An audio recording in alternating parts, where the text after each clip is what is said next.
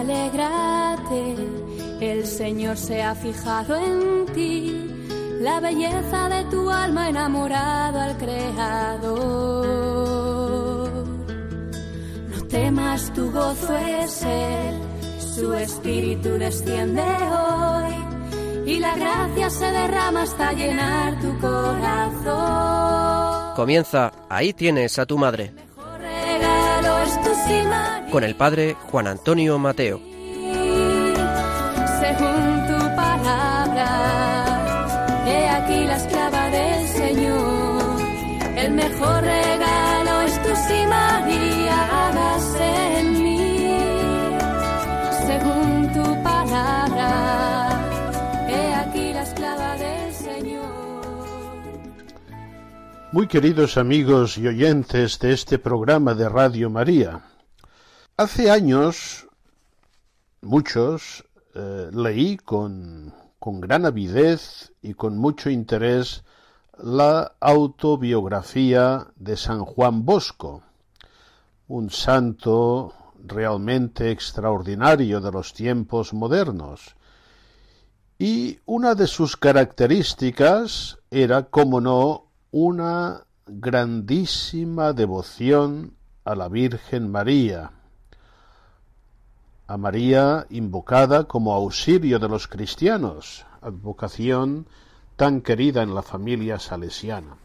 Bien, os digo esto porque hace pocos días recibí una revista y había un artículo que me llamó la atención, un artículo eh, sobre San Juan Bosco y la epidemia de cólera del año 1854. El artículo se titula La fuerza de un varón de fe y su autor es el padre Francisco Teixeira eh, de los Heraldos del Evangelio. Y quiero comentar eh, algunos fragmentos de este artículo muy interesante y también con una perspectiva muy actual sobre lo que nosotros estamos todavía viviendo en esta nueva peste, en esta crisis sanitaria. Dice así el artículo, mucho se ha elogiado a San Juan Bosco, y con cuánta razón, por la heroica caridad que lo llevó a sacrificar su vida en la formación de la juventud necesitada, así como su empeño por la salvación de las almas, meta última de sus actividades. A otros muchos títulos, este santo merece alabanzas, pero especialmente brilla por practicar una virtud que es el fundamento de todas las demás. Don Bosco era ante todo un hombre de fe pero no una fe inerte, sino activa y operosa. Una de las numerosas y elocuentes pruebas de ello es el episodio narrado a continuación. Y aquí el padre Francisco Teixeira de Araujo nos eh, relata aquella, aquella terrible peste eh, a la que se tuvo que enfrentar la sociedad del tiempo de don Bosco y don Bosco mismo. Triste noticia recibió la ciudad de Turín el 25 de julio de 1854. La epidemia de cólera morbo se había cobrado aquel día sus primeras víctimas. Procedente de la India, vaya también vino de Asia, afectó inicialmente a Inglaterra, pasó a Francia y de allí a la península itálica. En dos meses mató a cerca de tres mil personas en la ciudad de Génova. En la de Sassari segó la vida de cinco mil de sus veintitrés mil habitantes. No había un medicamento eficaz para esta peste altamente letal y contagiosa, y eso aumentaba el pánico entre la población. Cuando se constataba que alguien de una casa había sido contagiado, vecinos e incluso parientes huían aterrorizados abandonando a la infeliz víctima. Hubo médicos que, para salvar su propia piel, dejaron la ciudad. Tras decretar normas de precaución, el poder civil solicitó y obtuvo rápida colaboración del clero en la lucha contra el enemigo común. Camilos, capuchinos, dominicos y oblatos de María se ofrecieron para prestar asistencia a los colerosos. En este mismo momento de alarma, la obra de San Juan Bosco estaba lejos de ser lo que luego vendría a convertirse unos años más tarde. El oratorio contaba tan solo con un centenar de adolescentes.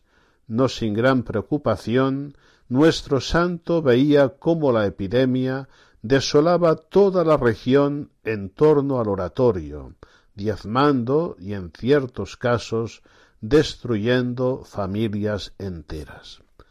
¿Qué podía hacer él? Y aquí vemos la reacción del santo llena de fe, llena de confianza en la Virgen María. Tomó enseguida las medidas sanitarias apropiadas para preservar del contagio a, los, sus jóvenes. Pero no se limitó únicamente a esto.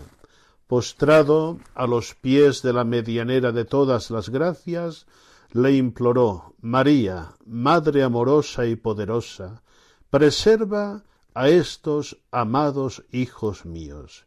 Y si el Señor quisiera una víctima de entre nosotros, heme aquí dispuesto a morir cuando y como le plazca. Fijaos la reacción de don Bosco, ¿eh? una reacción llena de inteligencia y llena de fe, de confianza en Dios y de gran devoción a la Virgen Santísima. Por un lado, tomó las medidas sanitarias apropiadas, pero no se quedó aquí. Acudió a los auxilios sobrenaturales que son los más eficaces. Me recuerda esta actitud de don Bosco aquella frase que se atribuye a San Ignacio y que dice espéralo todo de Dios como si todo dependiera de Dios y hazlo todo como si todo dependiera de ti.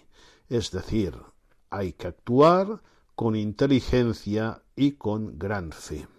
Pues bien, en la festividad de Nuestra Señora de las Nieves, don Bosco reunió a todos los jóvenes, les dio una breve charla y les dijo Os recomiendo que cada uno haga mañana una buena confesión y una santa comunión, de modo que pueda ofreceros a todos a María, pidiéndole que os guarde y proteja como hijos directísimos suyos.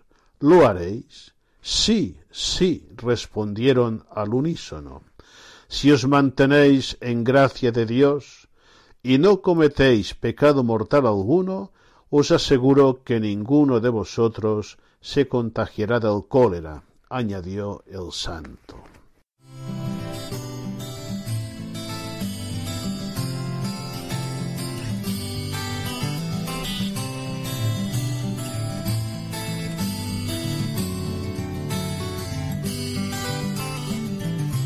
Inmaculada Virgen en el cielo, celebran hoy tu santa concepción. Inmaculada Reina, desde el suelo, levantamos las voces hasta Dios Inmaculada Madre, mi consuelo, desde la tierra canto esta canción, lo que tu Hijo divino hoy te deseo, en su espíritu elevo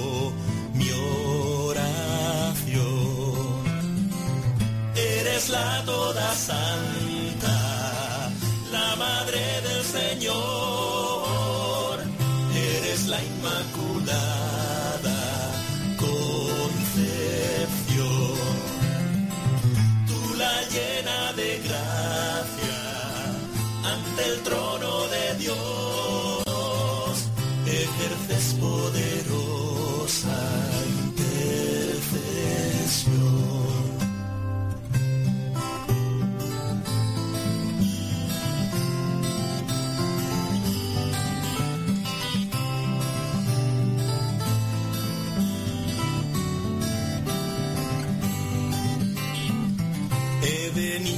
Cantarte, Inmaculada,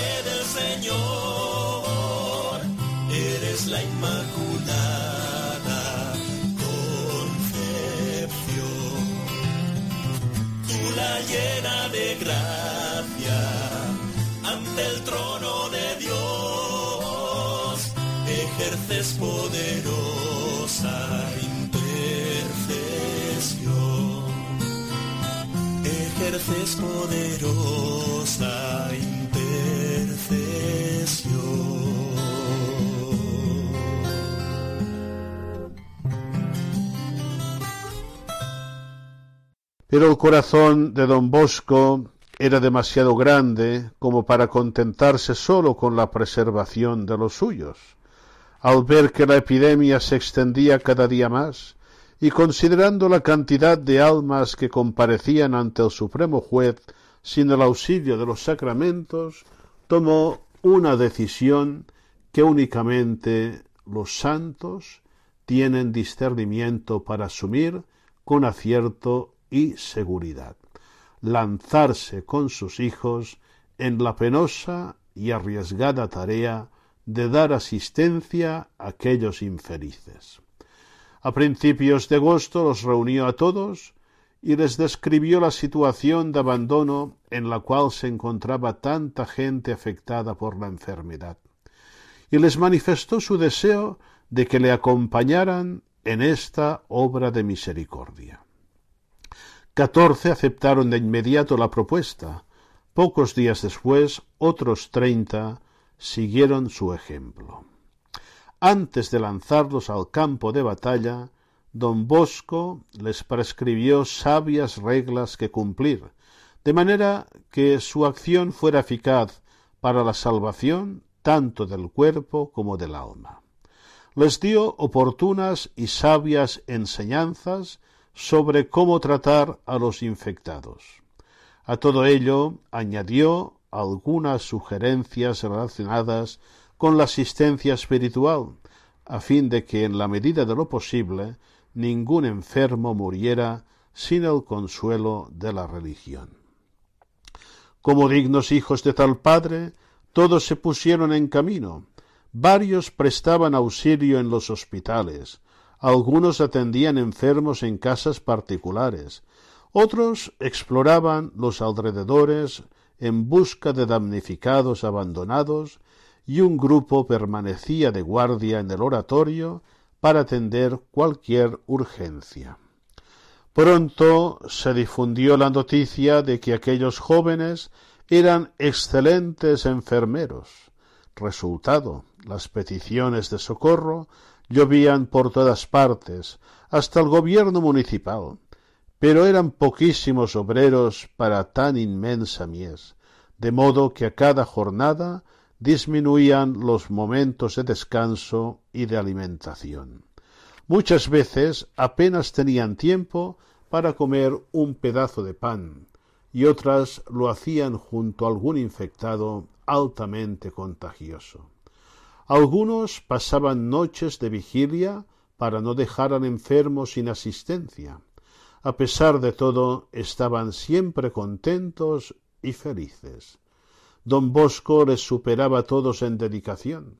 Se ocupaba primordialmente de administrar los sacramentos, pero no perdía la ocasión de ayudar donde fuera necesario. Durante un largo periodo tan solo tuvo una o dos horas al día para descansar en un sofá o en un sillón. Las precauciones para evitar el contagio se volvían impracticables ya en el segundo o tercer día de combate. Cierta tarde, en un hospital, un jovencito acolitaba a don Bosco, que iba de cama en cama administrando la unción de los enfermos. Cuando un médico le vio, le dijo Don Bosco, ¿qué hace? Este joven no puede ni debe estar aquí.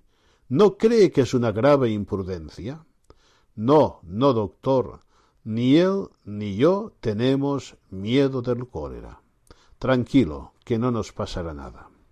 Y así fue, en efecto, él y los jóvenes del oratorio solamente tenían una preocupación, aliviar el cuerpo y salvar almas de ellos mismos cuidaría la divina providencia. Y de hecho, bien que los cuidó, durante tres meses provocaron y afrontaron la epidemia. A lo largo de este tiempo los rondaba en todo momento, pero una fuerza invisible les impidía contagiarlos. Todos atravesaron ilesos la gran tormenta. ¿De dónde provenía esta fuerza? De la fe de un auténtico sacerdote de nuestro Señor Jesucristo, y sin duda de aquella extraordinaria protección que María Auxiliadora dispensó a don Bosco y a sus hijos. Agradecemos al padre Teixeira esta hermosa relación que aparece publicada en el último número de la revista Heraldos del Evangelio un episodio realmente evocador y también muy inspirador de cómo debemos afrontar los hijos de María las dificultades. Jesús, viendo a su madre y a su lado al discípulo amado, dice a su madre, mujer, ahí tienes a tu hijo. Después le dice al discípulo, ahí, ahí tienes a tu madre. Si se acaba el vino en tu vida hoy, ahí tienes a tu madre. Si solo hay tinajas, pero no hay amor. Ahí tienes a tu madre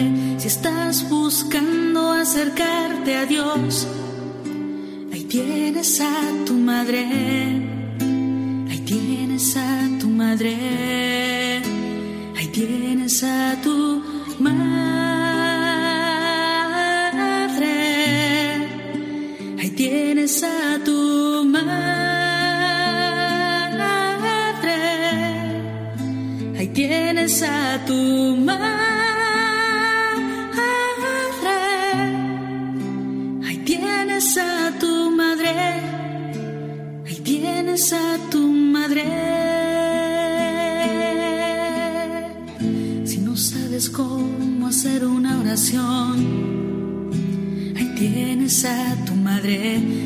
cruz te pesa para caminar, ahí tienes a tu madre. Si no hay pentecostés en tu corazón, ahí tienes a tu madre tienes a tu madre, ahí tienes a tu madre,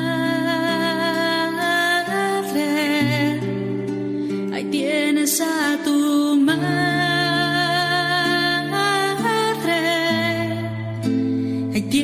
a tu madre, ahí tienes a tu madre, ahí tienes a tu viviendo fuerte la hora del dolor. Ahí tienes a tu madre si estás padeciendo alguna enfermedad. Tienes a tu madre si te encuentras sumido en desesperación.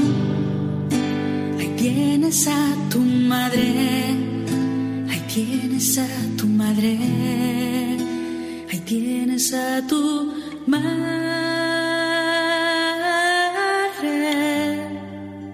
ahí tienes a tu madre.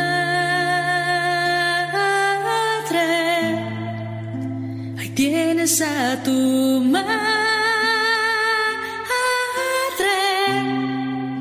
ahí tienes a tu madre, ahí tienes a tu madre.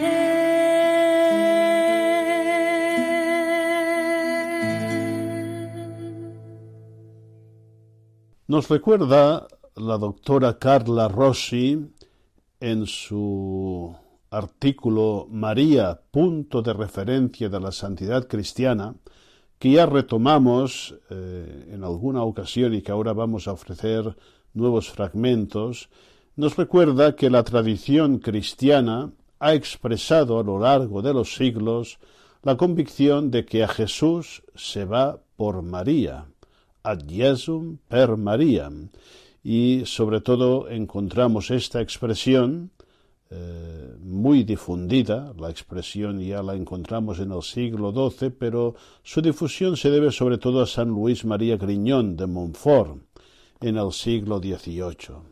Pues bien, eh, la doctora Rossi en este artículo que está en la obra tantas veces citadas, María Camino de Retorno, Nueva Evangelización y Piedad Mariana, eh, nos recuerda cómo María eh, forma, eh, entra plenamente en el proyecto de nuestra santificación, de nuestra configuración con Cristo en el Espíritu Santo.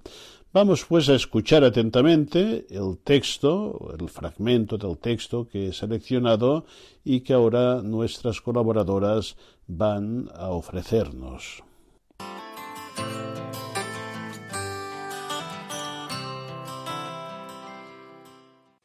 María, punto de referencia de la santidad cristiana. La tradición cristiana ha expresado a lo largo de los siglos la convicción de que a Jesús se va por María, Jesum per Mariam. Es ella la que ha traído al mundo al Salvador. En torno a ella se han reunido los apóstoles en la espera del Espíritu de Cristo, y es de ella de quien la Iglesia ha aprendido a acoger la palabra de Dios en la fe. Ese adagio nos sugiere que para conducir a Cristo a las naciones de antigua tradición cristiana que parecen haberlo perdido, debe tomarse en consideración el modelo que la Madre de Jesús nos ofrece. Pero seguir a Jesús como ha hecho María significa encaminarse por la vía que mira a la santidad, es decir, a alcanzar la unión íntima con Cristo hasta la identificación con Él, que es el Santo, caminando sobre los pasos de la que es la primera discípula de Jesús y la toda santa. En estas páginas se tratará de exponer cómo María es un punto de referencia para buscar la santidad, también para las personas que no están llamadas a ab abandonar la propia situación en el mundo, pues ella correspondió a un don extraordinario de la gracia, sin modificar su vida cotidiana de mujer israelita.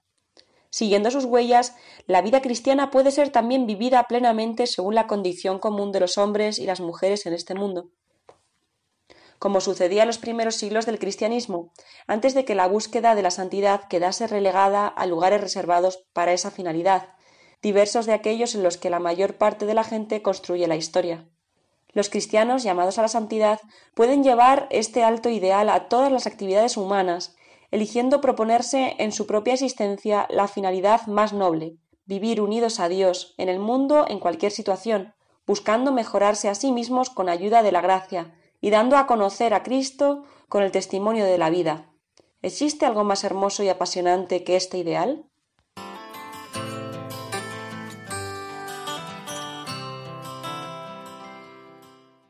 La llamada universal a la santidad.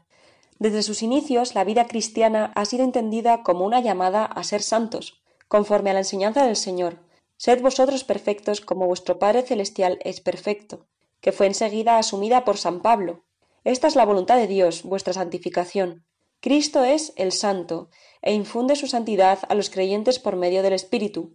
De esta convicción arranca la frecuente predicación cristiana de los orígenes, en la época apostólica.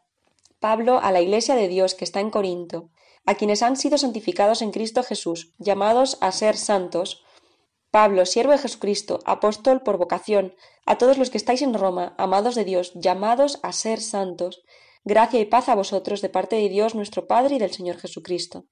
Y San Pedro confirma Así como es santo el que os llamó, sed también vosotros santos en toda vuestra conducta. La santidad recibida a través de la llamada es la condición del cristiano, de cada cristiano, y estaba clara en los inicios de la vida de la Iglesia, como vemos en estos testimonios de la Escritura que pronto retomaron los padres. Cada cristiano es santo por vocación, es decir, llamado a ser santo en todas sus obras, porque ha sido santificado por la gracia recibida en el bautismo. Es cierto que a lo largo de la historia la Iglesia no se ha perdido esta conciencia de la llamada de los cristianos a la santidad, pero se ha estrechado su campo, limitando las posibilidades de acceder a esta unión total con Cristo solamente a quienes practicaban una consagración especial a Dios, o sea, los clérigos y los religiosos.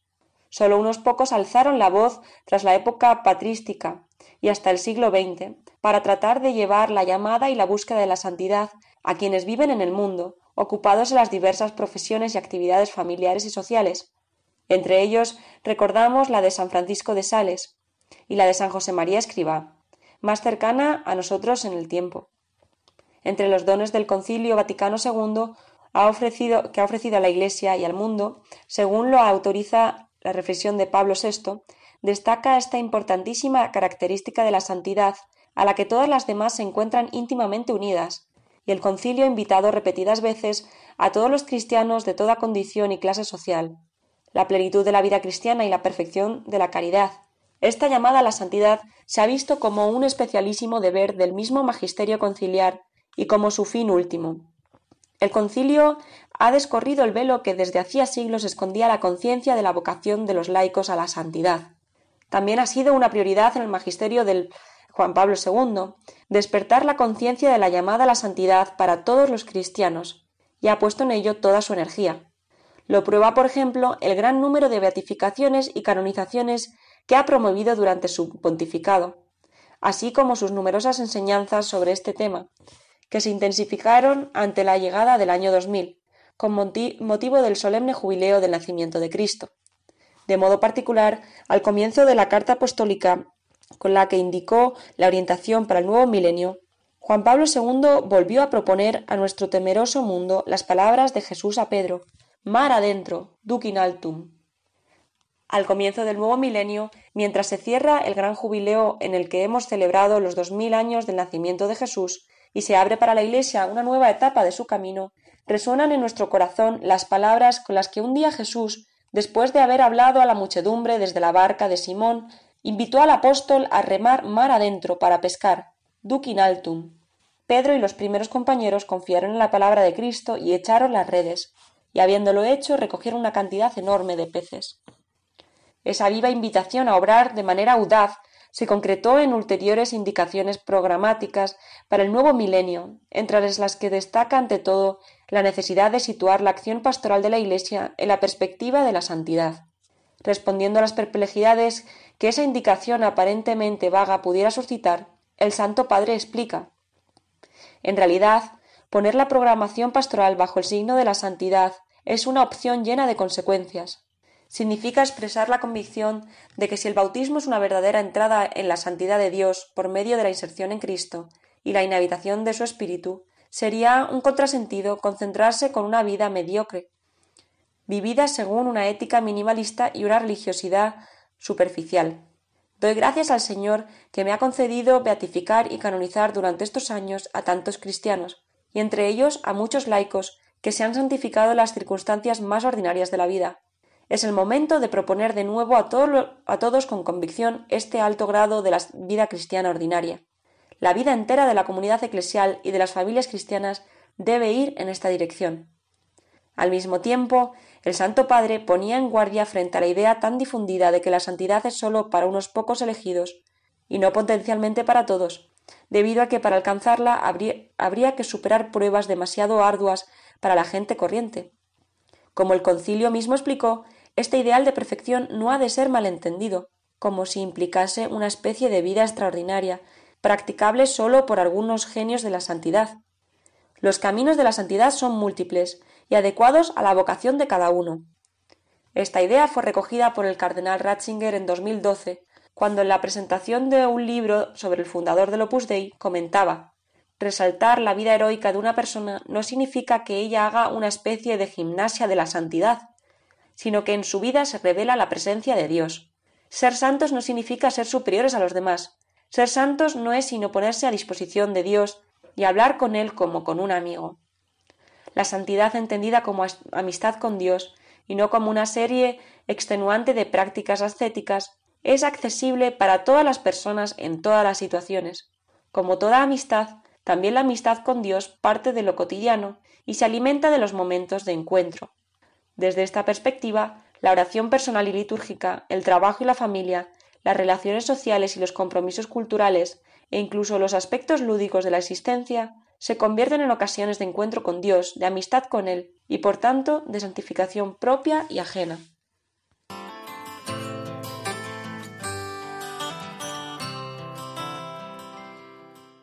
La vocación particular de María de Nazaret. Entre todos los discípulos de Jesús, María es la única que ha sido santificada a pinitio y del modo más excelente. La Iglesia la venera tanto en Oriente como en Occidente como la toda santa, colmada de gracia desde el inicio para alcanzar la santidad más plena. La grandeza del don de gracia recibido no excluye que también ella haya recorrido un camino de progresivo crecimiento en la santidad, según aquello de la Escritura, el justo que siga practicando la justicia, el santo que se santifique todavía más. María es considerada en la Iglesia el modelo de unión con Cristo, y la más indicada para recordar a todos los cristianos el ideal de santidad que han sido llamados, aunque algunos podrían no entenderlo. La Madre de Dios ha recibido, en efecto, una vocación única en la historia de la Iglesia. Sólo ella es la Madre de Cristo, nuestro Señor y Salvador, le ha acompañado y seguido maternalmente durante su misión, desde los primeros instantes de su vida hasta los últimos, desde Belén hasta los pies de la cruz. María ha participado en el cumplimiento del plan de la redención, y Jesús la ha asociado siempre más a su misión, hasta confiarle el discípulo amado, figura de todos sus discípulos presentes y futuros. De este modo, su maternidad divina se ha ampliado con la maternidad espiritual respecto de la Iglesia, cuerpo místico de Cristo. La llamada de María a ser Madre de Dios y después de la Iglesia es, en fin, evidentemente única. Quizás por esa misma razón, como decíamos, podría no resultar fácil para algunos entender cómo los demás cristianos pueden reconocer en ella el modelo de la propia llamada a la santidad. Por otro lado, para preparar a María para una misión tan alta, Dios la preservó del pecado original y la llenó de gracia, de manera que ella, con su libre correspondencia, pudo evitar todo pecado a lo largo de su vida. La Madre de Dios no era impecable, pero de hecho no pecó. Estaba confirmada en gracia y sostenida por el Espíritu. Usó siempre de su libertad al servicio de Dios y al prójimo. Su condición espiritual es, por tanto, única, su amor ardiente, su oración es pura alabanza y gratitud hacia el Altísimo. Ninguna criatura ha alcanzado un tal grado de comunión con las personas divinas, ni jamás la alcanzará. Además, tanto la piedad popular como la reflexión de los teólogos desde los orígenes de la Iglesia han comprendido la especial santidad de aquella que ha sido llamada a ser Madre de Dios y toda santa, y la han cantado y exaltado de modos diversos, que van desde las homilías y los himnos de los primeros siglos hasta los tratados de Mariología de la edad moderna y contemporánea. En esta vastísima producción ha habido también exageraciones, pues como sucede en todos los aspectos de la actividad de los hombres, también el de la piedad mariana ha conocido no sólo el equilibrio, sino también los excesos, así como la dificultad para discernir entre las atribuciones justas y las inadecuadas. Todo eso, sin embargo, no significa sino el hecho de que a lo largo de la historia se han cumplido las profecías del Evangelio referidas a la alabanza de María y a la llamada dirigida a todos los discípulos para acogerla en la vida propia. En definitiva, la importancia del culto mariano, que en su sustancia responde al proyecto de Dios y es por eso esencial para la Iglesia, pone de manifiesto que nos encontramos frente a una mujer excepcional, única entre las personas humanas y por tanto distinta también en esa plenitud de dones y de fidelísima respuesta de los demás.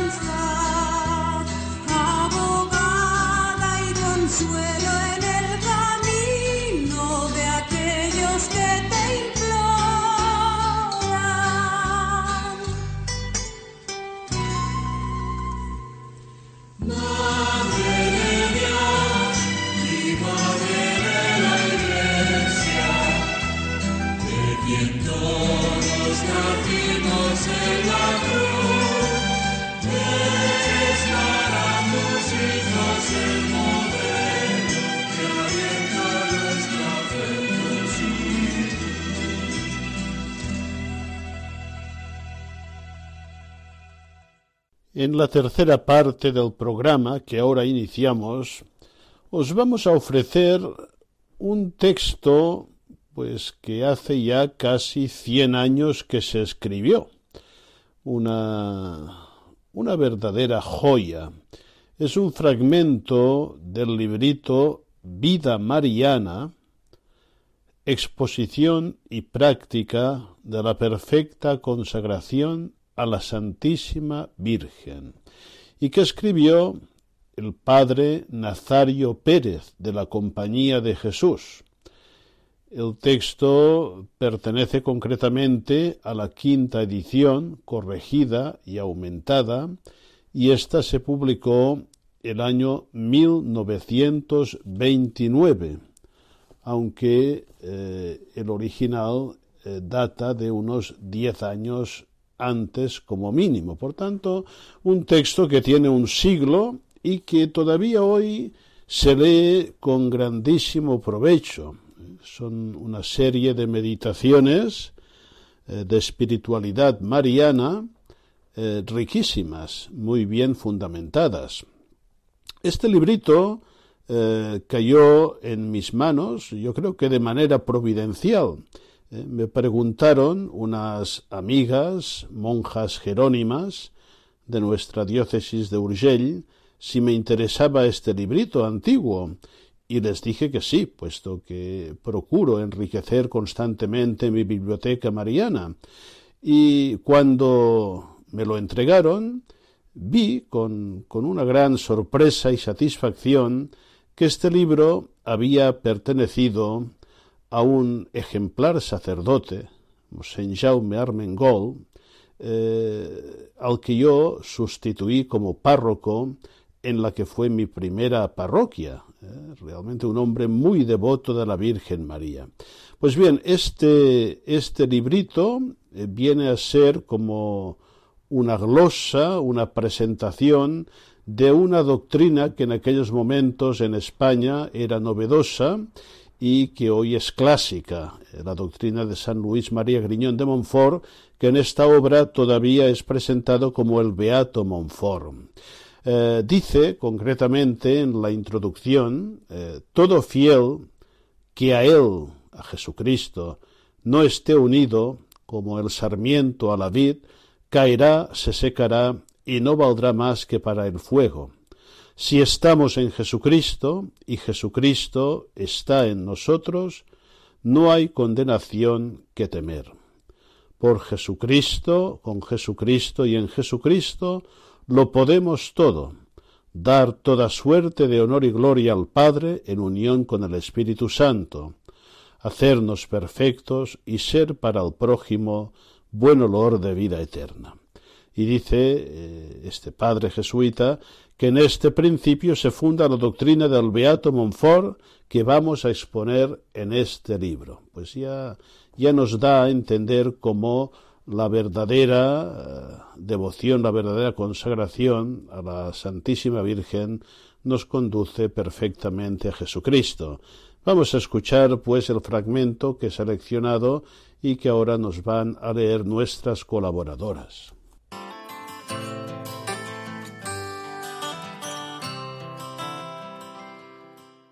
Aplicación de esta doctrina a la vida estética y mística.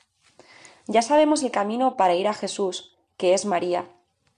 Resta, dice San Bernardo, que por ella subamos a la gracia del que por ella bajó hasta nuestra miseria. Tres como escalones o tres vías hay en esta subida, como explican los ascetas. Consideremos en todos tres a nuestra Madre, como camino para subir hasta el corazón de su Hijo. Así nos lo enseña San Anselmo de Luca, comentando las últimas palabras de la salve. Oh clementísima para los penitentes, piadosa para los proficientes, dulce para los contemplativos. Oh clemente, librando, piadosa, distribuyendo las gracias de tu Hijo, dulce dándote a ti misma, clemente consolando, piadosa aconsejando, dulce acariciando. Clemente para los pecadores arrepentidos, librándoles de sus pecados y consolándoles, les lleva de la mano a los pies de Cristo Jesús. Bajo el callado de la divina pastora, no sólo se estean los inmaculados corderillos, de que la figuran cercada a los pintores, sino también los rebeldes cabritos, en los que la Sagrada Escritura representa a los que viven en pecado. Apacienta tus carritos, dice el amado a la pastora de los cantares. Y si el pastor es Cristo y María es su esposa, no sin razón los intérpretes del Sagrado Libro, bajo la alegoría de ese mal rebaño, ven figurados a los pecadores. Y no solo cabritos, sino aún bestias fieras e inmundas dicen que vio Santa Gertrudis bajo el manto de María, y es que bajo ese manto purísimo los tigres se tornan corderos y las palomas las y palomas las serpientes, como bajo el capullo de seda la inmunda larva se convierte en dorada mariposa. Si queréis convertir a los pecadores, empezad por traérselos a María. Ya se encargará ella de llevárselos a Jesús. Abrid, si no, las vidas de los santos y veréis cuántos pecadores, con una mirada de misericordia de María, con un dulce silbo de la hermosísima pastora, se convierten en fervientes amadores de Jesús. María Egipciaca, Franco de Sena, Andrés Corsino, Pedro de Queriolet, Ignacio de Loyola. ¿Quién los podrá contar? Ojead hoy mismo las revistas marianas y hallaréis casi todos los meses la noticia de alguna maravillosa conversión, debida a la medalla aceptada tal vez por compromiso a las tres Ave Marías rezadas por cumplir una palabra, a la salud del cuerpo recobrada por manifiesta intervención de Nuestra Señora. Y si acaso, ministros del Señor, os sentáis en el tribunal de la penitencia y tenéis la costumbre de examinar a las almas acerca de su devoción a la Santísima Virgen, cuán fácilmente palparéis que es ella el camino para llevar las ovejas descarriadas al redil del buen pastor, y para detenerlas en él, libres de las asechanzas del lobo infernal, Recordad, en fin, vuestra propia historia, antes de amanecer en vuestra alma el sol de la gracia, si acaso alguna vez vivisteis en tinieblas, ¿no os alumbró como aurora la confianza y el amor de María? Y al contrario, El que no está con María, cuán pronto pierde a Jesús. Con harta razón decía San Juan de Ávila, más quisiera estar sin pellejo que sin devoción a Nuestra Señora. No es necesario citar la tradición de la Iglesia para confirmar esta doctrina. No hay santo padre que no llame a la Virgen Reina y Madre de Misericordia, o abogada de pecadores, o Esther, con quien el divino Asuero repartió su imperio, dándole la mitad de él, que es la misericordia. O no se complazca en referir ejemplos que prueban el poder de su intercesión para reconciliar las almas con Jesucristo.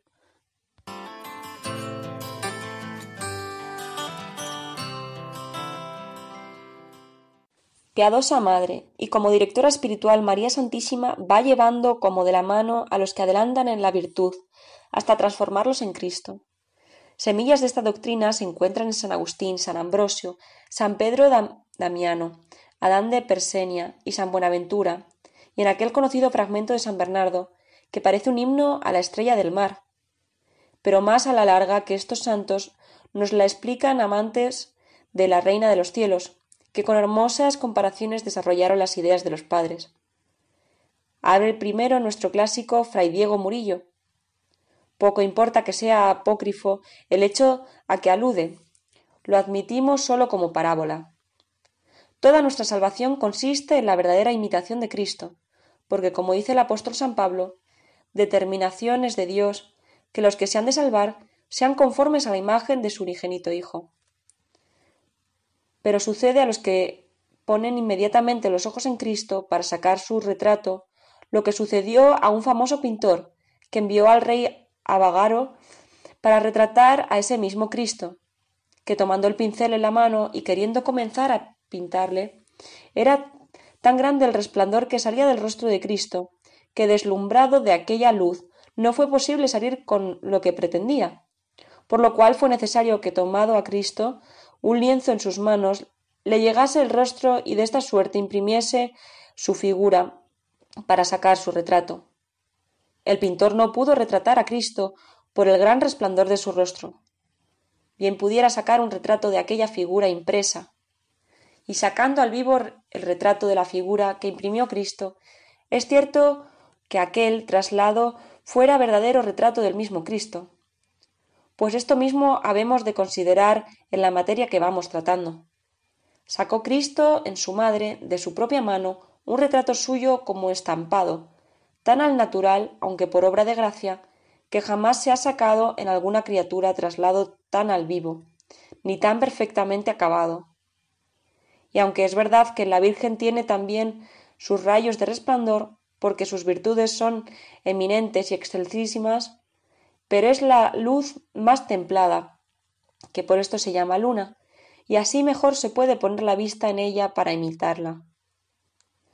Y el que lo hiciere con perfección, imitando a ella, se hallará hecho un retrato de Cristo. Y esto con tanta facilidad que aun en lo muy dificultoso hallará particular suavidad y gusto. Porque esto trae consigo el pensar en la Virgen, que es toda dulce y toda suave. San Luis María Griñón de Montfort, tomando una comparación semejante, nos invita a una especie de imitación aún más fácil y perfecta. De dos maneras puede un escultor sacar al natural una estatua o retrato, labrándola con buenos instrumentos en materia informe y dura, o vaciándola en un molde. Expuesto a muchos tropiezos es el primer modo, pronto, fácil y suave el segundo el gran molde de Dios hecho por el Espíritu Santo para formar al natural un Dios hombre por la unión hipostática y para formar un hombre Dios por la gracia es María. Ni un solo rasgo de divinidad falta en este molde. Cualquiera que se mete en él y se deje manejar, recibe allí todos los rasgos de Jesucristo, verdadero Dios. ¿O cuánto va de un alma formada en Jesucristo por los medios ordinarios, de la que como los escultores se fía de su pericia y se apoya en su industria, a la que muy tratable, muy desligada, muy bien fundida, sin estribar en sí, se mete dentro de María y se deja manejar allí por la acción del Espíritu Santo.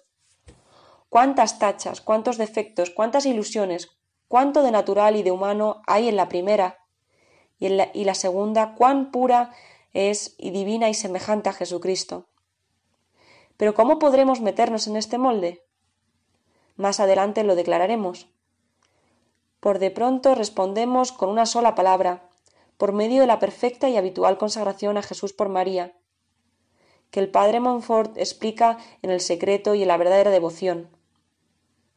Dulce para los contemplativos, entregándose a ellos, acariciándoles y derritiéndoles en el amor de Cristo Jesús.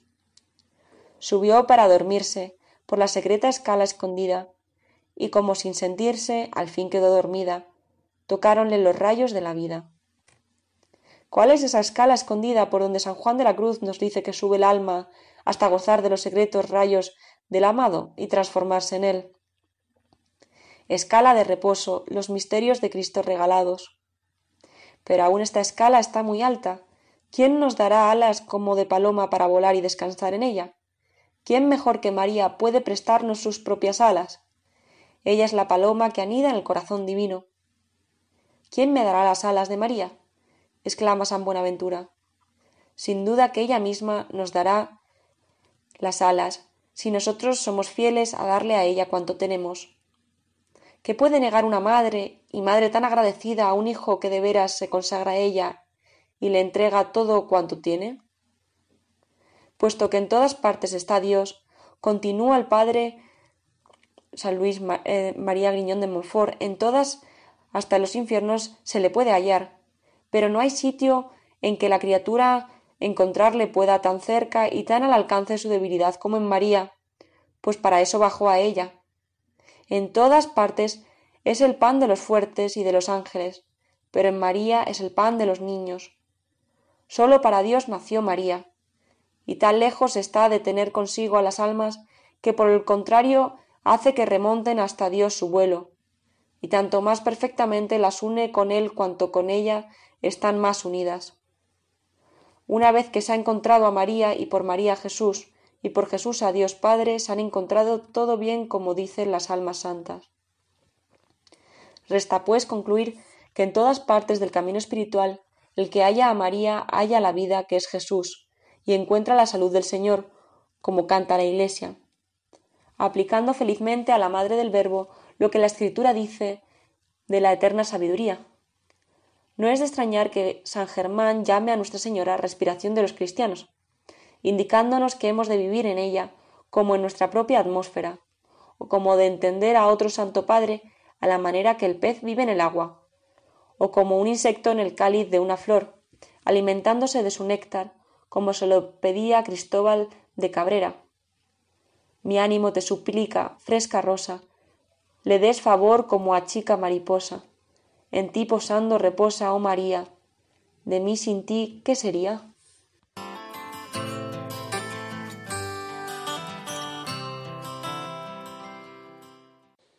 Y toca ya el momento de despedirnos. Espero, queridos amigos, que este programa haya sido de vuestra satisfacción y sobre todo que nos haya ayudado, y especialmente en este mes de María, a crecer en nuestra verdadera devoción a la Virgen. No dejemos de suplicarle a la Virgen, y como repito, en este mes de María muy especialmente, para que finalice esta pandemia, para que la Virgen nos obtenga la salud del alma y del cuerpo, y el retorno de la verdadera paz y de la verdadera alegría y de la verdadera salud que sólo nos pueden llegar de Dios. Hasta muy pronto, si Dios quiere.